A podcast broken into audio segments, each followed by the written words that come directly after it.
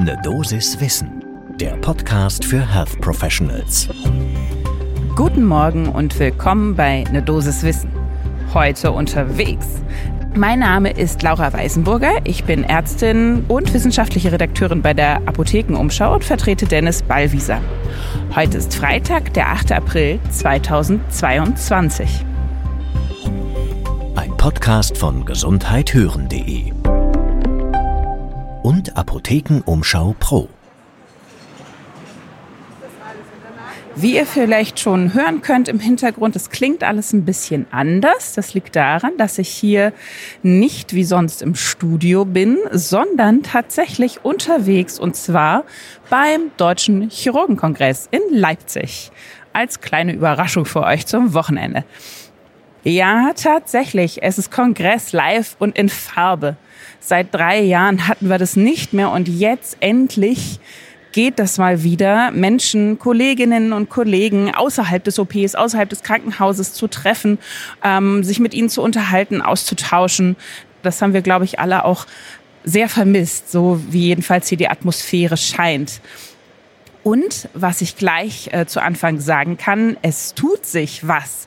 Ich bin ganz überrascht, was es hier alles plötzlich für Innovationen gibt und welche neuen Ideen hier auf dem Chirurgenkongress ähm, ja, Gehör finden plötzlich, von denen ich vorher noch nicht wusste, dass die Chirurgie sich dafür auch öffnen kann. Uh, und das wollen wir uns gleich mal anschauen, quasi zum ersten Kongress-Cappuccino des Tages. Und dann legen wir los.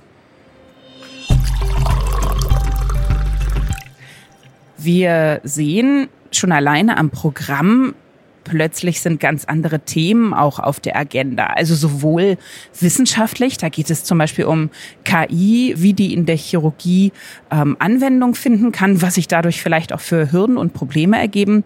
Aber es geht auch um Diversität bei Ärztinnen, Patientinnen ähm, und äh, männliche, weibliche Chirurgie. Gibt es da Unterschiede?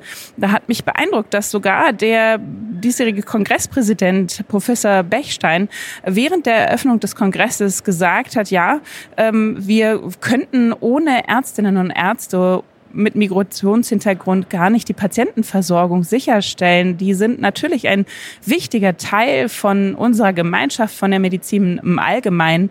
Und wir müssen da auch einen gewissen Fokus drauf legen. Aber besonders spannend fand ich tatsächlich äh, die Ein- und Ausblicke, äh, die es so bei der Weiterbildung, aber auch bei der Nachwuchsgewinnung gibt. Da gab es sogar eine eigene Sitzung dazu und die habe ich mir angeschaut. Und da waren ganz wunderbare Ideen dabei, wie man äh, neue Nachwuchschirurginnen und Chirurgen gewinnen kann. Alles Mögliche über ähm, mehr Attraktivität während des Studiums, niedrigschwelligere Angebote. Äh, die Chirurgie gilt ja auch immer noch als irgendwo auch arrogant oder man, man hat Angst vor den Chirurgen, die einen dann anblaffen vor den OP-Schwestern ähm, und wie man da eine mehr Nahbarkeit schaffen kann, ob man vielleicht durch Spiele die OP-Fähigkeiten besser trainieren kann. Da gab es äh, spannende Untersuchungen von Kollegen. Ähm, aber ich möchte den Fokus heute auf nochmal etwas anderes legen, denn das hat mich total überrascht, dass das wirklich zur Sprache kam hier beim Deutschen Chirurgenkongress 2022. Und zwar hat da Sabrina Weltner, Assistenzärztin in der Viszeralchirurgie, darüber gesprochen, wie es denn wäre und ob man sich denn vorstellen könnte, eine Vier-Tage-Woche in der Chirurgie einzuführen. Ja, richtig gehört, vier Tage. Äh, ich glaube, alle, die schon mal in der Chirurgie gearbeitet haben oder reingeschnuppert haben, in der Formulatur, im PJ oder sonst irgendwo, äh, denken sich, nee, niemals, das wird in 100 Jahren nicht passieren. Aber die Kollegin hat sich das genauer angeschaut und sehr gut dargelegt, wie das ihrer Meinung nach gehen könnte denn sie hat auch viele Vorteile rausgearbeitet, wie zum Beispiel dadurch, dass es in Island zum Beispiel die Vier-Tage-Woche schon gibt, weiß man, ja, die Menschen äh, wollen das, nutzen das ähm, und sie werden tatsächlich auch weniger krank. Das heißt also, das ist durchaus ein Arbeitgebergewinn, wenn man das einführt.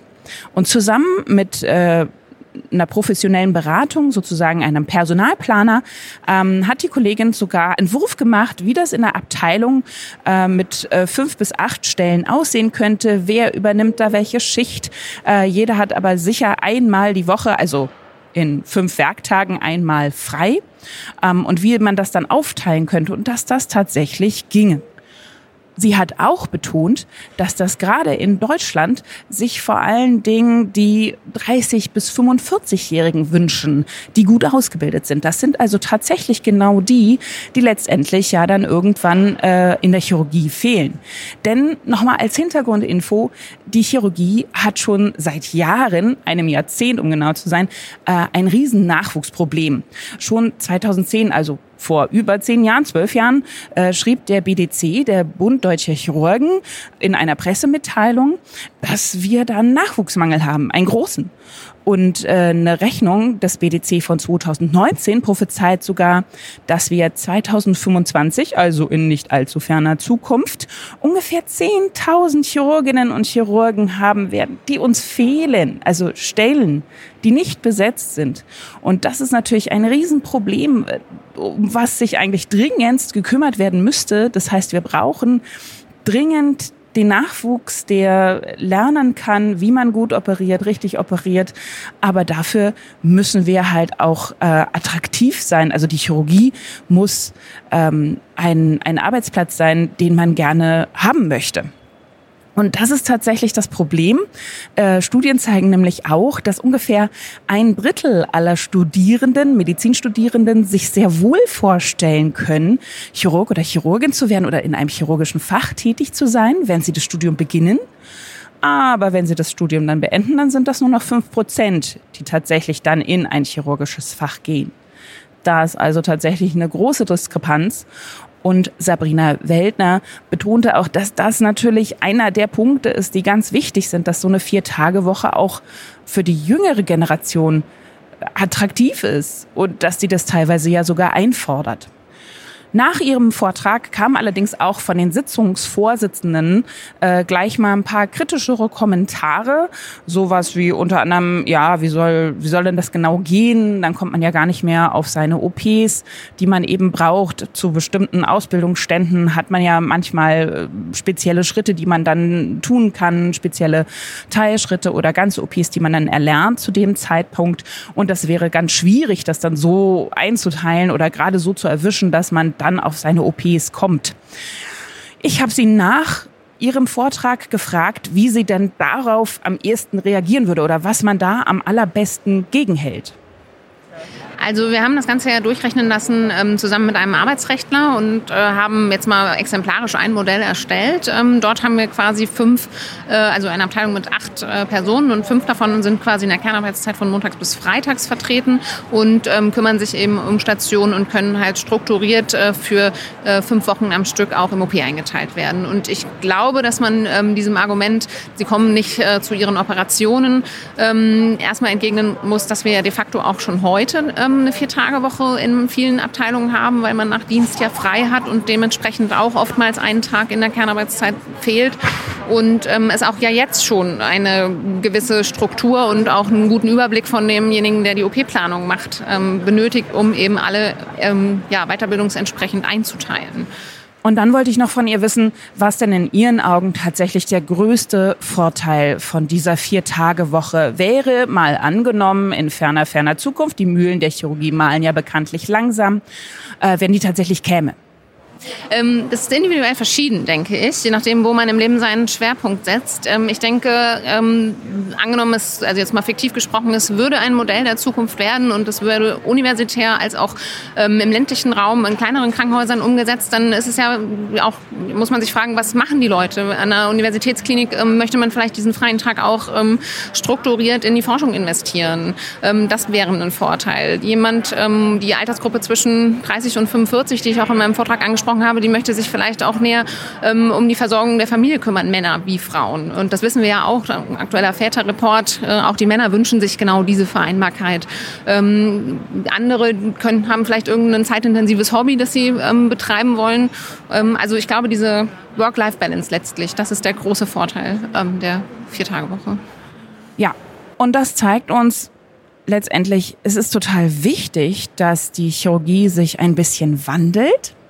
Das scheint sie aber zu tun, sonst hätte ich diese Themen auf dem heutigen Chirurgenkongress nicht gefunden. Das heißt also, nach immerhin zwölf Jahren äh, besprechen wir jetzt mal langsam, wie wir tatsächlich Strukturen ändern können, Arbeitsweisen ändern können, damit sich das Ganze bessert. Aber man sieht eben auch, so ein Live-Kongress, das braucht es einfach wir können neue Ideen, neue Ansätze gemeinsam vorstellen, diskutieren, drüber nachdenken, was geht, was geht vielleicht noch nicht, wo müssen wir komplett ähm, unsere Einstellung ändern.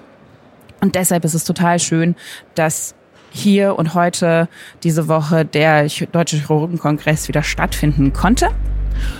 Und damit möchte ich mich auch verabschieden.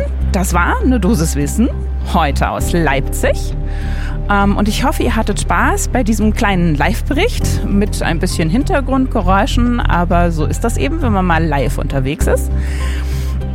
Und äh, mich würde total freuen, wenn ihr uns schreibt, wie ihr das so fandet, dass ich euch da live mitgenommen habe, ob da was Spannendes für euch dabei war. Äh, wir freuen uns auf E-Mails an folgende Adresse: ne Dosis Wissen at Apotheken umschau.de. Eine Dosis Wissen komplett zusammengeschrieben. Und mein Name ist Laura Weisenburger. Ich freue mich, wenn wir uns nächste Woche vielleicht wiederhören. Bis dann. Podcast von gesundheithören.de und Apothekenumschau Pro.